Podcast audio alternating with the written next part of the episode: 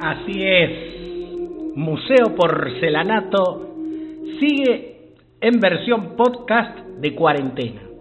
¿Cómo les va? Espero que se encuentren muy bien desde cualquiera de nuestras redes sociales, Facebook y YouTube. Y bueno, hoy tenemos una visita telefónica de excepción, una gran artista, una persona que quiero mucho, una amiga eh, y una persona que, bueno, no ha dejado de trabajar eh, muchos años en el arte y que se llama Karin Elasem. ¿Cómo andás?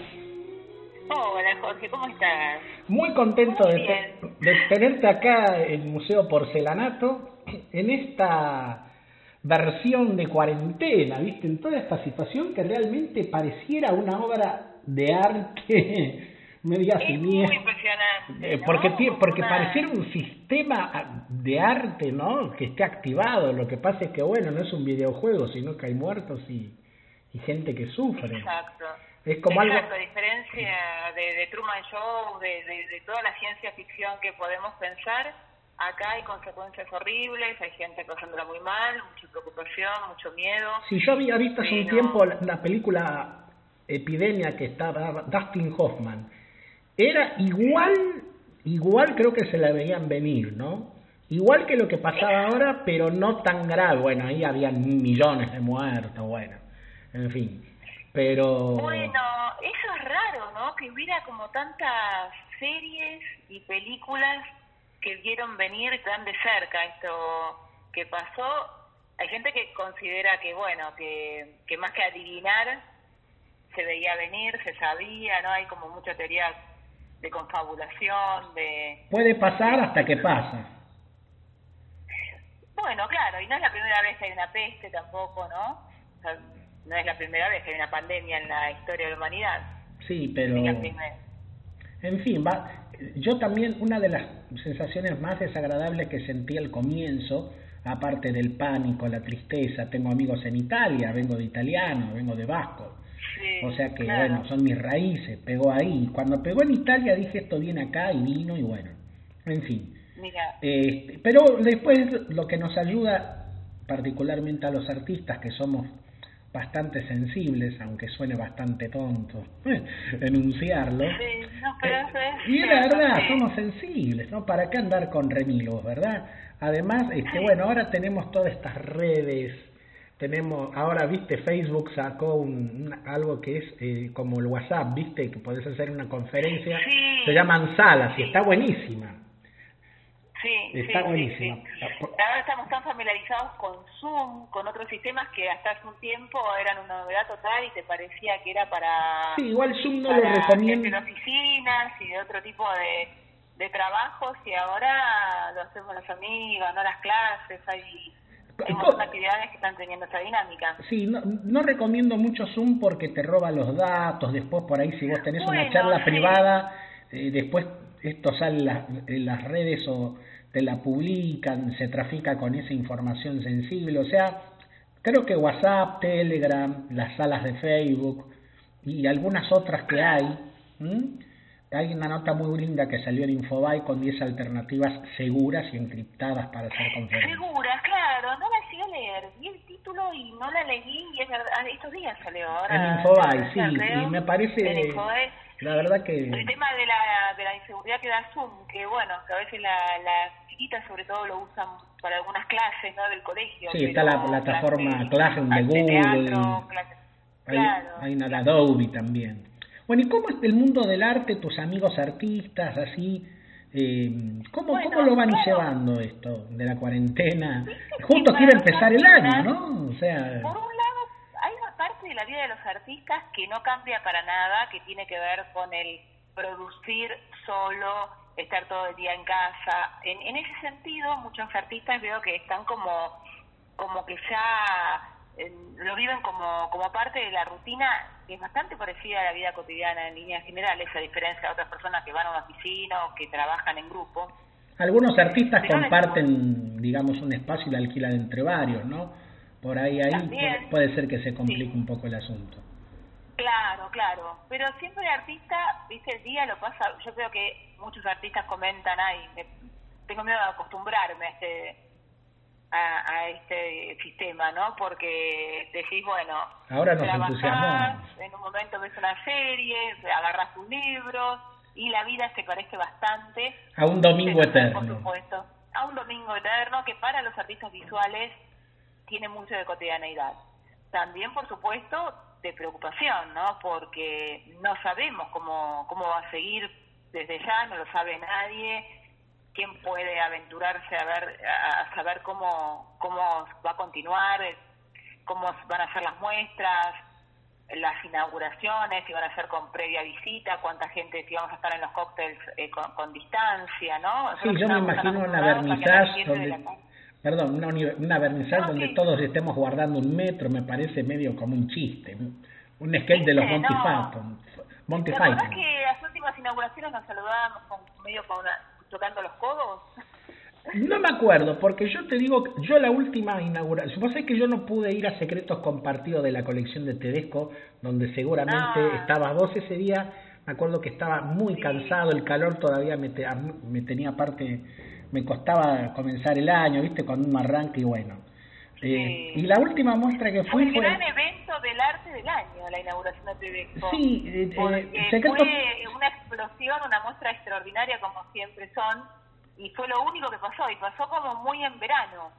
Porque, viste, Secretos Compartidos se instituyó como el gran comienzo de la agenda de, arte. Igual pude ir, después saqué fotos, lo encontré a Tedesco ahí guiando una gente muy top, me saludó, muy, viste, pero me emocionó mucho las fotos de Rosana Joyhead de la beca Cuitca del 2004, eso me, porque son mis, mis ídolos generacionales, ¿no?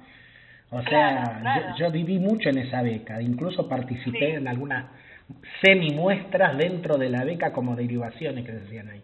Bueno, ¿y qué está haciendo Karina la ahora? ¿Qué estás haciendo a nivel producción de obra? ¿Qué proyectos estás dándole forma en, la, en medio de la reclusión? Mira, estoy trabajando, eh, sigo trabajando en mi obra que tiene mucho de digital, así que eso lo puedo hacer. Eh, yo el año pasado presenté unos trabajos en la Bienal de Curitiba, por ejemplo, en el Museo Meyer, que Qué linda ciudad que eh, entroncan, que son como los que estoy haciendo en este momento, que tienen mucho, mucho de trabajo digital, como los que viste en la colección Tedesco, claro. tres obras ahí había hay de, de, todas mis épocas en esa colección, pero... Me gustó una cosa que vi en la colección Tedesco porque me pareció como un arte de sabor latinoamericano, pero sin pretensión de latinoamericanismo. O sea, ah. me pareció que tenía como una mirada de barrio, como de cosa, eh, eh, no sé cómo explicarte, como de un barroquismo, sí, de pero... Localía, ¿no? Exacto, todo eso, pero sin sobreactuar. sin, exacto, y sí, pero sin sobreactuar ni eh, hacer un folletín. O sea, lo que ves, esto es. Sí, sin pretensión. Exactamente. Es muy difícil a veces manejar esa intensidad, porque a veces uno le sale el folletín porque tiene el folletín adentro, dentro de la intensidad propia. Después, bueno, con el tiempo uno se da cuenta, cuando pasa un día, una semana, un año, una vida, la obra cómo se va acomodando dentro de uno y cómo impacta en los demás.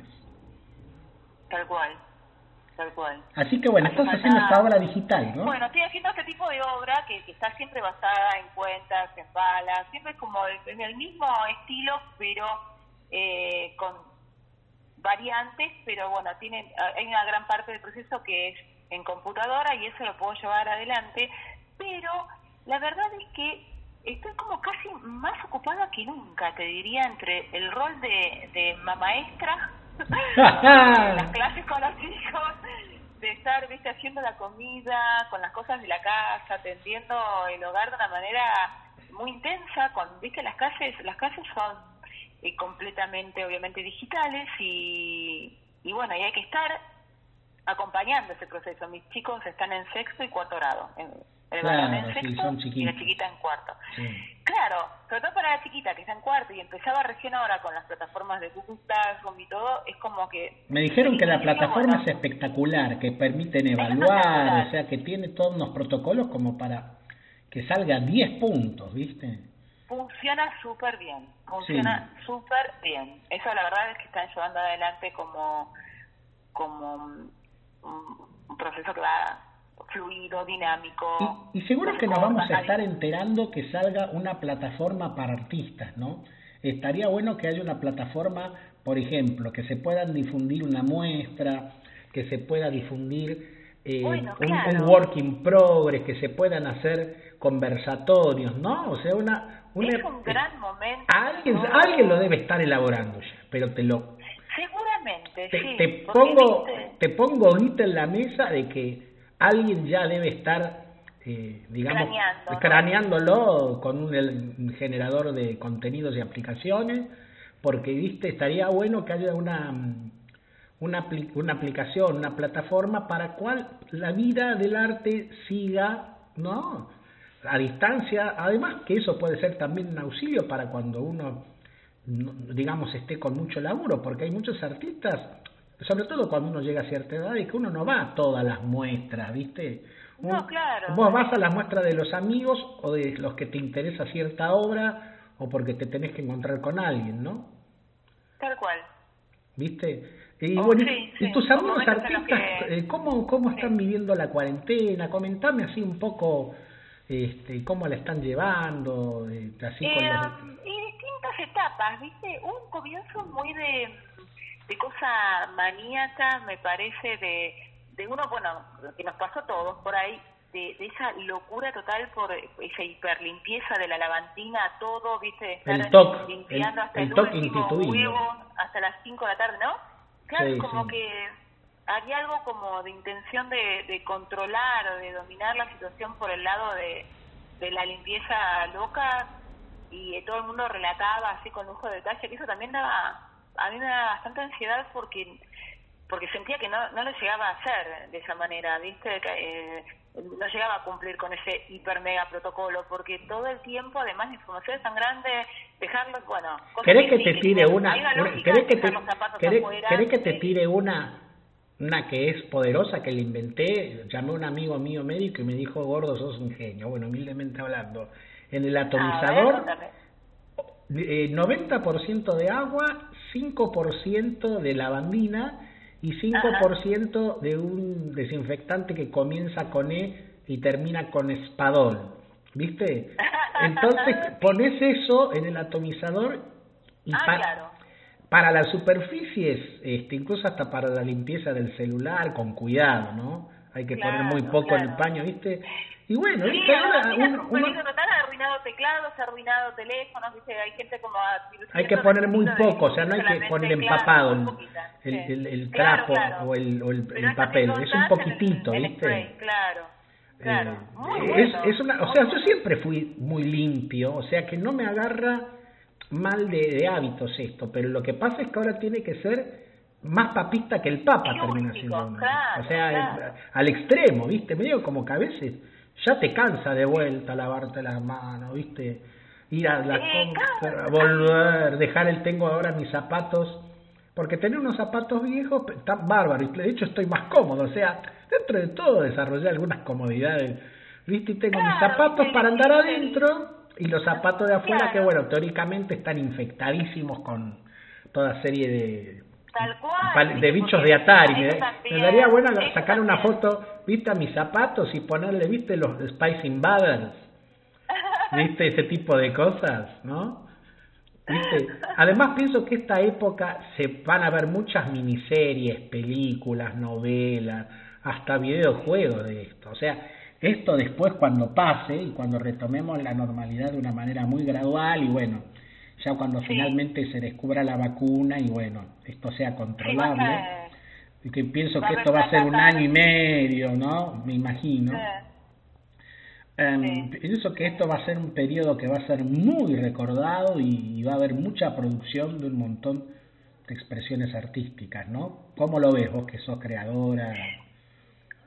Sí, por supuesto que sí, porque va, va a haber una catarsis. Nos vamos a por ahí, yo creo que vamos a tomar dos vertientes, los que van a quedar como muy fijados y o, que lo van a tomar como un tema y los que yo por ahí me incluyo más en un tipo de personalidad más negadora, más pasó adelante, ¿viste? Como no, de no, me imagino que voy a querer más, eh, no, no, no volver al tema, no me lo imagino, no sé, ya me está, ya por ejemplo estoy decidiendo consumir cada vez menos información. eso, pero eso es algo... informativos, ¿no? Porque es, incluso hasta una noción antagónica pensar que los informativos informan, digamos, pero esa cosa que uno dice, bueno, voy a ver viste que religiosamente a las 8 o las 9 mirás un poco qué pasó en el día, te informan la cantidad, es como una locura que uno, bueno, lo hace, hay que saber en qué situación estamos, desde ya un poco tenemos que saber, pero nunca fui de, de tener mucha información alrededor, eh, ni, ni, el noticiero, viste. No, es que aparte la Organización Mundial de la Salud te manda de que no hay que consumir en exceso, porque encima los medios de comunicación no, no tuercen el brazo en ser muy sensacionalistas, ¿no? Y realmente causan pánico, o sea, hay que darla... Muy, muy sensacionalistas, muy capciosos, obviamente, ¿viste? Como que... Hay intereses detrás de todo, ¿no? Como ya sabemos. Hay intereses detrás de todo, una evidencia meridiana, así que si uno se quiere informar tiene que ir por otro por otro camino, que ahora las vertientes también son muchas y, y, y también hay que tomar todo con pinzas. Yo pienso que bueno, que hay que hacer las cosas. Te recomiendo mucho ver Deutsche Welle, France 24. Claro. Tienen una manera, Euronews, que tienen una manera de informar, te dan, te avisan lo que pasa, grave o no, pero eso y punto.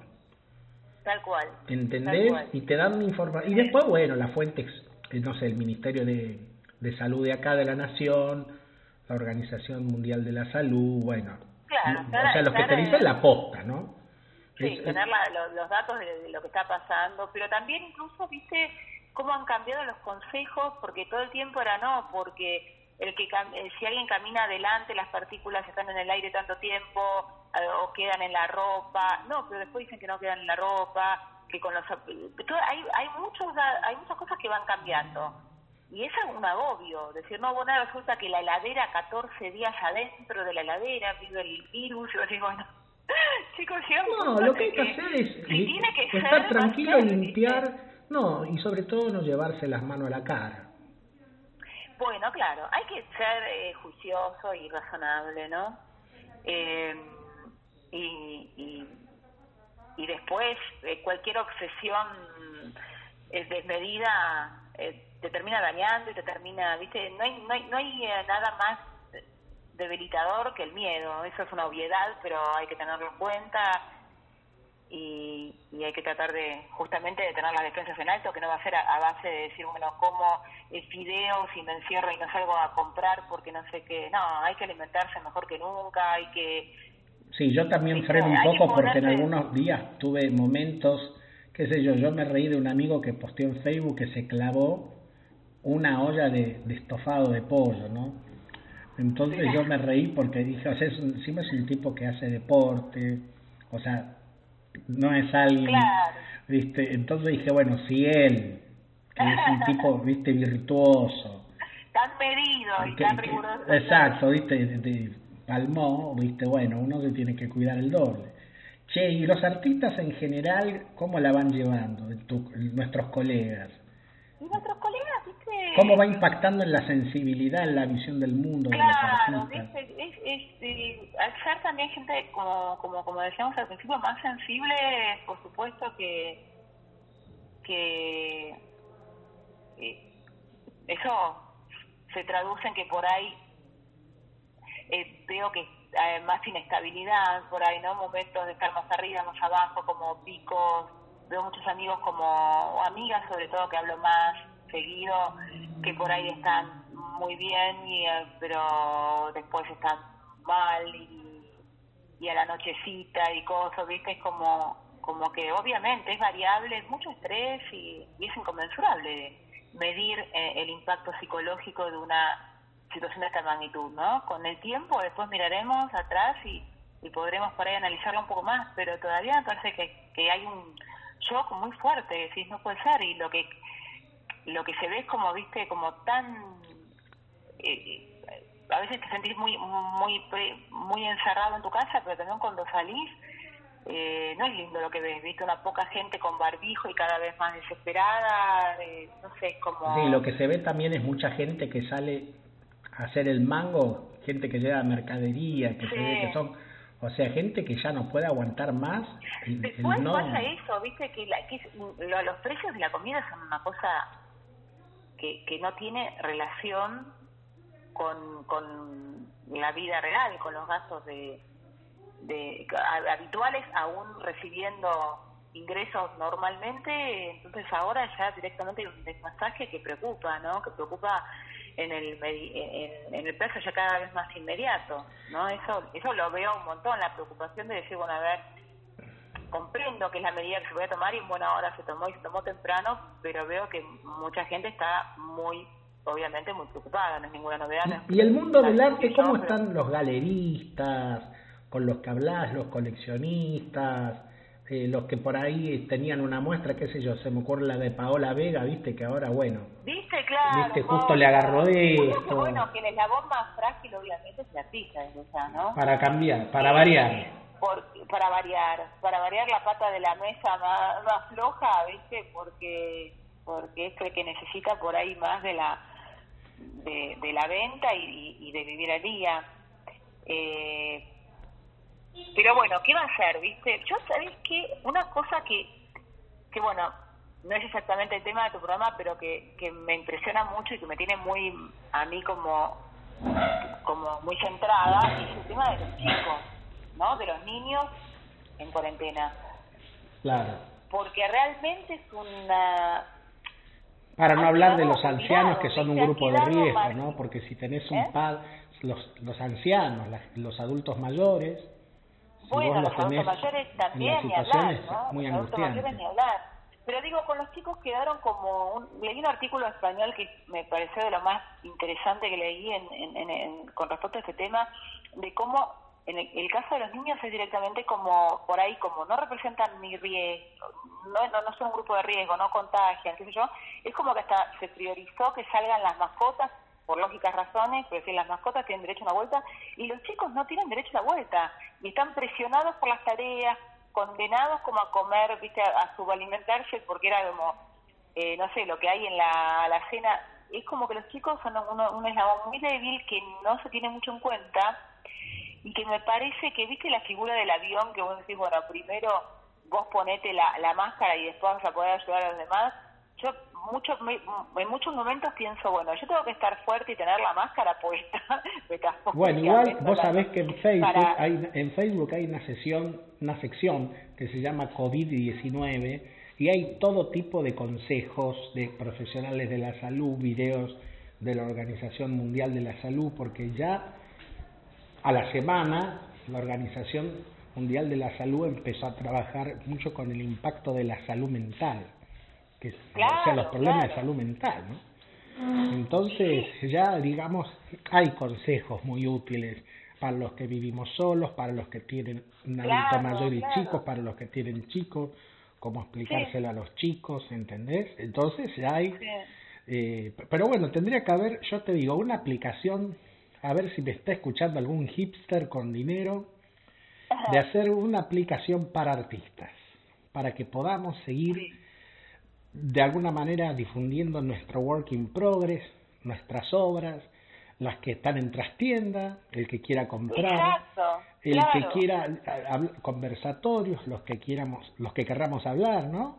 Que de alguna manera siga la vinculación del mundo. Bueno, ¿viste cómo eso está apareciendo, bueno, de la manera en la que uno puede, sale a comunicarse, sale, bueno, a generar o vivos en Instagram o, o Arteba eh, se está, está llevando a cabo por la plataforma Archivo. Eh, va a haber otra ¿Cómo se llama la plataforma? Artsy. Artsy, sí, te, te entendí más, sí, con Y. Art S. Sí, con Y. Y, sí, que es sponsor main de Arte ¿Sabes lo que estaría bueno? Que un arquitecto hiciera como un programa de AutoCAD, viste que vos vas caminando en realidad virtual. Bueno, no todo el mundo tiene los anteojos esos de, de realidad que yo los vi, por, los, vi por primera vez en Arteba justamente. Y bueno, y hacer un Arteba virtual, ¿viste? Que vos, claro, que vos puedas caminar y vayas adentro de Arte va inclusive con gente brindando toda hecha dibujada o inclusive que vos podés ser invitado, o sea, vos envías tu foto y hayan muñecos, no sé, vos, Benito Laren, qué sé yo, el negro Brusone, ¿te imaginas? En un momento con Marcela Muján pensando. Exactamente, ¿entendés? Y, y, todos con las caritas y uno poder hablar y los muñecos hablan, o sea, te estaría bárbaro. La verdad que estaría bárbaro. No, incluso ver las obras, que estén, que estén las obras ahí. Claro, claro, bueno, por supuesto, que estén las obras, me parece, pero es, buenísimo y tendría, tendría realmente que pasar. Sí, yo pienso que... estamos muy cerca, cada vez para los artistas visuales eh, me parece que van a salir oportunidades diferentes que si bien se venían gestando, vos viste que Archie es, de un argentino, salió ahora una, salió una serie de notas de, es un argentino que vive en Estados Unidos, pero que pensó que, bueno, que como varios han pensado, que el futuro iba a ser eh, la venta la venta online, y lo pensó y lo, lo llevó adelante y es increíble la situación exponencial el crecimiento que ha tenido en los últimos dos años y lo que está y lo que ha crecido estos últimos dos o tres meses y lo que se ve que va que va a seguir pasando con este tipo de cosas. igual, salvo la eh, persona que hace un tipo de compra por inversión o revenda o bueno, o sea que ya conoce todo. Hay gente que le gusta hacer la compra y ver la obra, tener el romance, ¿no? Ver ahí las texturas, ¿no? Eh, claro, el tamaño. enamorarse, bueno, Exacto, lo que vos decís en AutoCAD y todo eso, también lo que se va a poder generar, que es muy fácil hacer, incluso nosotros los muchas veces lo hacemos, que es que a partir de la foto del, del lugar vos coloques en Photoshop o en cualquier programa cómo queda la obra en el living, ponele, que desde ya no es lo mismo, la, no, es la experiencia vivencial de, ver la textura de la obra, de saber cómo está hecha, pero cierta imagen, una aproximación se puede ir teniendo eh, y eso está funcionando, porque a la gente le gusta mucho ver su foto en esta cosa de vos, que vos decís AutoCAD, te decís, bueno, en su living, ver cómo quedan las obras, o en livings que reconoce como parecidos al suyo, ¿viste? Porque eso también siempre hubo una distancia entre la obra en la galería y la obra en el espacio doméstico, ¿no? Ah, para algunos tipos de compradores. Después están los coleccionistas de los que vos me, de lo que vos me estás hablando, que ya son gente que, que, tiene otra necesidad por ahí, pero también... Y que incluso también les gusta establecer una relación con los artistas. Porque también está... Eh, porque viste un, eh, también está el coleccionista que bueno habla con el artista y ya ve el que va a salir para adelante y ya ve una proyección ¿no? de la persona también, porque uno también se vende uno mismo también. O sea, seamos honestos. Claro, sí. Aunque uno, yo vendía seguros en el medio del 2001. Ah, Entonces yo me acuerdo que teníamos los entrenadores, aparte de vender seguros de vida en el 2001, era como vender sombreros sin, sin, con un agujero arriba, ¿no? Como los que usaba Chaplin. Entonces yo me acuerdo que igual había una frase de un japonés que era mi compañero en la venta de seguros y él me decía, en el fondo uno se vende a uno mismo. Aunque el tipo me contó, vendió de todo. Era un tipo que vendió plataformas para apoyar, viste, exhibidores de anteojos de óptica. Entonces decía, uno se, el que sabe vender vende cualquier cosa porque se vende uno mismo. Y creo que en el arte, que es la construcción de una subjetividad, y que ahora es, pero de perogrullo, ¿no? Claro, no, no, sí, sí, por supuesto que es, es fundamental, como eh, siempre venderse es fundamental. Ahora, para los artistas muchas veces es es costoso, ¿viste? Es difícil. Es como una. Es un rol que a veces se, lleva bien y a veces se lleva mal con la vida del artista. Hay artistas que se venden mejor, que hacen que propician que su obra se comercialice mucho más porque saben venderla y saben saben generar ese producto con más facilidad que otros, con más coherencia por ahí, ¿no? Sí, lo que pienso ahora que se va a ver muy afectado es las personas que van a aprender arte con un maestro, en un taller, en una clínica. Bueno, la, ¿viste? artistas, por supuesto. Una fuente primordial en la vida del artista es la docencia. Claro, no tanto los que hagan clínica, ¿no? Porque eso lo puedes hacer.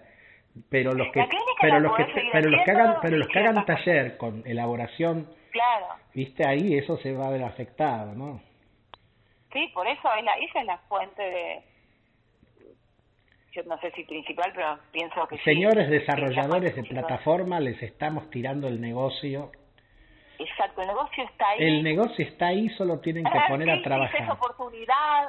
Exactamente. Mira, me acuerdo viendo tu currículum. una cosa sí.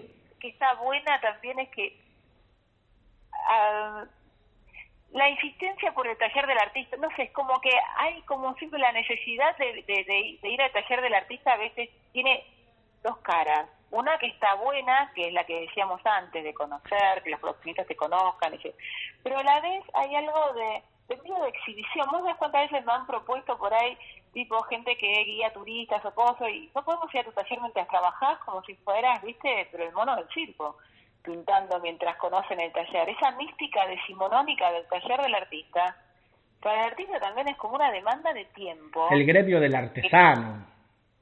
¿Viste? El gremio del artesano medieval, del artesano renacentista. Claro. Esa cosa casi iniciática. Totalmente. La relación maestro-discípulo.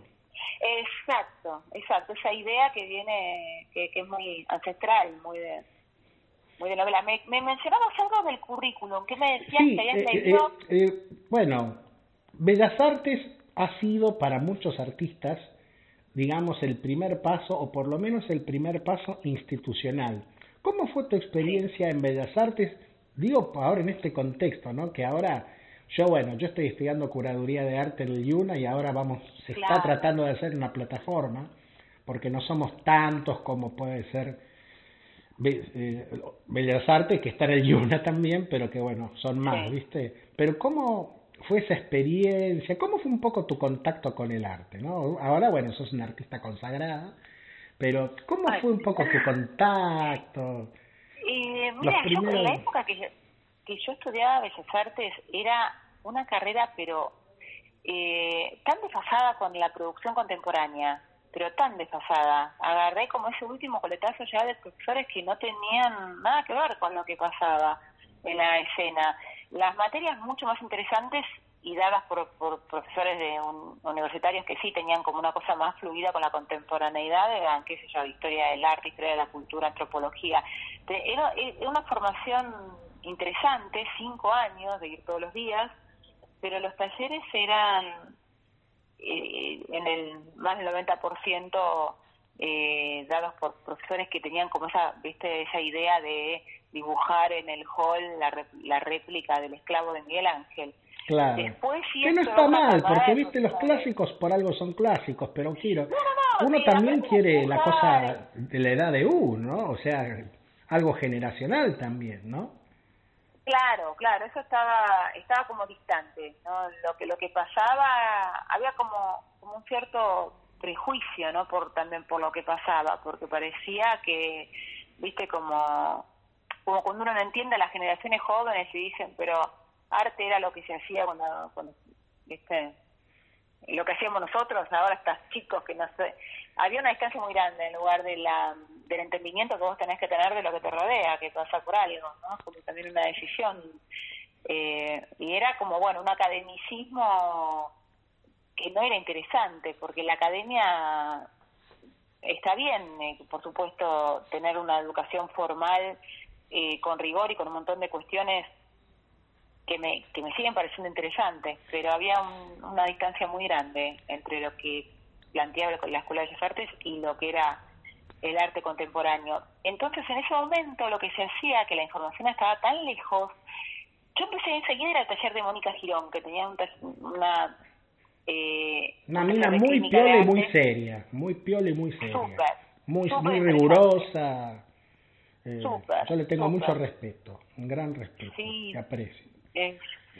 Eh, varios años fuimos eh, con Fabi Barreda, con un grupo oh. súper lindo de, artistas a ir los viernes, que ya estábamos como produciendo nuestras primeras obras, ¿no? Claro. Y, y, fue súper importante para mí mi formación el taller de Mónica Girón. Siempre lo menciono como algo este fue primordial porque realmente es como que fue esa revelación, era la época en la que uno tenía que ir al Alicia, al Centro Cultural de España, a la biblioteca a ver las revistas de actualidad en el arte. Ahora con el internet es todo un juego de niños. Claro, claro, todo eso tan que acceder a la información todavía era eh, era una cosa muy, estaban, compleja. estaban también los diarieros del microcentro que traían las revistas de las buenas, que eran carísimas. También. Para moda, para arte, para arquitectura, eran verdaderas librerías casi, más que kioscos de diario. Totalmente. En el Bajo, ¿viste? Exacto, en Paraguay y Florida había una que era... Paraguay Florida. E-, ese era famosísimo, en la esquina del bar donde está, del Florida Garden, donde está Federico claro. Ramos. Y me acuerdo que había que ir ahí, o uno tenía un amigo ricachón que tenía las revistas y uno llevaba unos sanguchitos de miga, una coca y bueno, también amistad ya que estamos, ¿no? Este, y bueno, y él permitía que uno ojeara, viera, tomara datos, después había bibliotecas, la del Goethe, muy buena. En fin, digamos... Sí, ¿te acordás de la biblioteca del Goethe? Ese tipo de Sigue siendo buena, sigue siendo de excelencia. Sí, claro, claro. Sí, excelente. El Goethe es uno de los mejores lugares de excelencia cultural que hay en la Argentina, ¿no? Eh, y bueno, y ahora tenés muchos centros culturales con bibliotecas, cosa que, que se desconoce, ¿no? O sea que realmente hay muchas... eso no, no se difunde como... A mí me encanta leer las bibliotecas, porque hay un ámbito de, de trabajo colectivo. La biblioteca es una maravilla. Es una... Sí, bueno, ahora te voy a hacer una pregunta un poco más con lo que estás haciendo en la tele con nuestro querido amigo Alberto Pasolini. La verdad que celebro ese programa porque, viste, creo que todos estamos esperando, no sé si que haya un sucesor del banquete telemático de Jorge Federico Clem, pero yo, pero yo pienso que necesitamos que haya programas de arte como el que hizo Lalomir, me estaría olvidando de alguno. Este, bueno, ¿estás contenta por todas las premiaciones que ha tenido el programa? fue una experiencia maravillosa, maravillosa, imagínate además con Alberto Pasolini, que es un artistazo, un tipo genial, brillante, divertido, buenísima persona, un proyecto fabuloso, que lamentablemente no tuvo continuidad. Eh, y todo lo que es de cultura. De, Aparte de toda esta situación, igual mm, estaba... Eh, no, no, no, no, estaba continuando. Siempre en las ganas o por ahí hacer otro tipo de proyecto que no insumiera tantos viajes, o, pero... pero sí, los costos operativos y de producción, claro. Exacto. Pero aquí hay mucho por hacer, la verdad que es una experiencia fabulosa y, y, y fue, fue muy amoroso también. Eh, todo, todo el, el, um, el, entorno, el contexto de artistas fueron muy generosos con nosotros, muy amables, muy tuvo una, una recepción muy linda el programa también, así que es una experiencia fabulosa que, que esperamos que de alguna manera siempre esperamos que, que encuentre otro otro cauce. ¿Están los programas en YouTube para verlos en la plataforma de televisión pública? Se podían ver en la plataforma de eh, www.com puntuar, que sería contar. Contar, sí, sí. Contar, www.com.ar. Eh, que hay un montón, hay subido muchísimo contenido nacional. De la TV pública y otras. mucha difusión. Y encuentro la televisión pública y hay mucho cine, eh, series, hay mucho contenido que es muy interesante. Sí, que no requiere registrarse, porque aparentemente eso hay una opción de poner tu mail o no, pero si no lo querés poner, seguís adelante, porque eso me han comentado que a veces... La gente es remisa, no, no tengo problema, porque bueno, es algo serio, ¿no? Aparte, es algo serio igual, aparte, aparte está bueno... Que fiata, después la contraseña, no. Ay, ¿sabes cuánta? Hay todo eso cansa, y ahora bueno, más que estamos en todo esto, de todo el mundo virtual, la ciudad virtual. ¿Cómo? La ciudad virtual. La Kiwitas virtual, virtuales. La Kiwitas virtuales. Sí, sí, qué cosa, ¿no? Que vos, vos sentís que, que tenés que aprovechar, por ejemplo, el tiempo para hacer de todo. Yo, realmente, o sea, estoy muy contento porque primero desarrollé mejores hábitos personales, estoy haciendo, estoy desarrollando, o sea, en, situaciones como esta, o te hundís o, vas para adelante. Y gracias a Dios pasé por muchas etapas, el principio fue atroz, porque aparte yo me, me, quedé acá desde el 12 de, de, marzo, antes de que se decretara la cuarentena, porque yo vi ver todo lo que pasaba, y con amigos en Europa, mi primo está en Nueva York, entonces todas esas cosas, dije, esto ya está acá, ya está. Entonces dije, yo me quedo ahora, ¿entendés? Aparte estaba medio manejado porque había ido a ver la muestra Mujeres en, ahí en lo de Milo Lockett. Entonces, bueno, estaba lleno de personas que tranquilamente podrían haber vuelto de un viaje al exterior.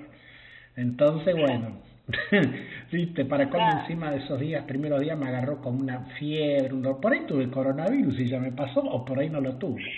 Bueno, mucha gente está pensando en eso. ¿Entendés? Después lo veré más tarde cuando me haga un, un test. ¿Sí, en España? Eh, tengo una amiga eh, súper íntima que estoy en comunicación permanente con ella y me contaba que están pensando, que hace tiempo, porque ellas están viviendo como la película un poquito, viste, como unos días de antelación, esto que vos contás. La cuarentena empezó unos pocos días antes, después me iba pasando lo mismo que va pasando acá, que se va extendiendo a 15 días, seguramente para no preocuparnos y decir, viste, eh, de a poco van dando la información, ¿no? Los niños a partir del domingo van a poder salir un poquito. Sí, hicieron una cosa bien paso a paso gradual. Claro. Ahora el barbijo. Exacto, viste, van viendo, vas viendo la película. Y lo que me contaba es que en un momento empezaron a tener la conclusión, ellos que viajan mucho, eh, sus amigos y, este matrimonio, que habían tenido el coronavirus o cosas muy parecidas. Muchos amigos empezaron a, tener relatos, ideas de, ¿te acuerdas cuando estaba tan cansado cuando volví de París y después si tuve fiebre y después no me pasó nada más? Empezaron a unir que... También puede ser un efecto psicosomático falso, ¿no? Que bueno, uno se sugestiona. Claro, pero digo, por ahí es como que hay mucha más gente que la pasa bien, como pasa siempre, seguramente la habrá, que la pasa sin tener esos síntomas tan serios y sin la sugestión. Por ahí era como una gripe y sentías, qué sé yo, cada uno, viste que siente a, su, a veces con mayor o menor intensidad esos síntomas, así que, y puede ser que haya mucha más gente. Después hay un actor también, no sé, Oscar Martínez creo que decía que muchos amigos españoles estaban queriendo la tener ahora para pagarla pasado. Como que sus amigos, sus colegas lo que le cuentan es decir, mejor, mejor no intentar, porque... A mí me parece que no. es como la ruleta rusa, ¿viste? Qué sé yo, aparte, no sé, es bastante extraño. Yo creo que vamos, o sea, esto también uno va aprendiendo sobre la marcha y eso hace de que, bueno, haya que afrontar la incertidumbre, que es algo que uno recién comienza a dominar cuando uno ya tiene un plafón de madurez, ¿no? Y los artistas creo que, como se ha dicho por ahí, uno, el artista sobrevive, es una mm, profesión de resistencia. O sea, los que quedamos en pie es así. Creo que lo dijo Yuyo Noé.